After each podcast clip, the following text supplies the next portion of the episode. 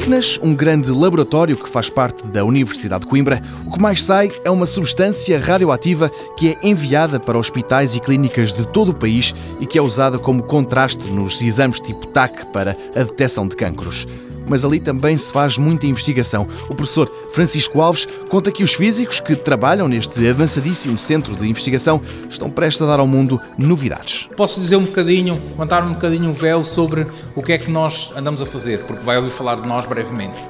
O exame mais massificado, clínico de todos, que é com uma molécula que se chama FDG, que é o exame oncológico, um exame em que funciona extraordinariamente bem quando as células são metabolicamente muito ativas. Portanto, o exame é baseado no consumo de açúcar pelas células, é o açúcar que nós marcamos como substância radioativa e, portanto, quando elas são metabolicamente muito ativas, o exame funciona extraordinariamente bem, é espantoso os resultados que dá.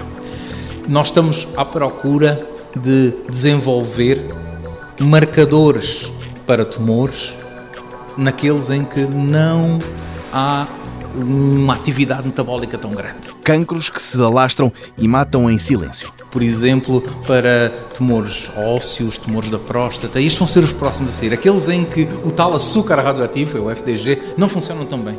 E os próximos que estamos em fase final para lançar são ligados aí naqueles em que o que é o nosso ex-libris ou que vem cá buscar, que distribuímos para os outros hospitais, tudo isso é aquele que tem sido mais útil para a sociedade, de longe, muito, muito útil para a sociedade, aqueles em que alguns tumores onde esse não é tão bom. E, portanto, estamos à procura de, no fundo, usar este exame também para os outros tumores.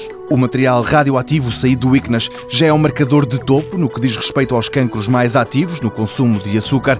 Em breve, com esta solução melhorada, será um marcador ainda melhor e as tomografias, os exames TAC, vão ser ainda mais fiáveis.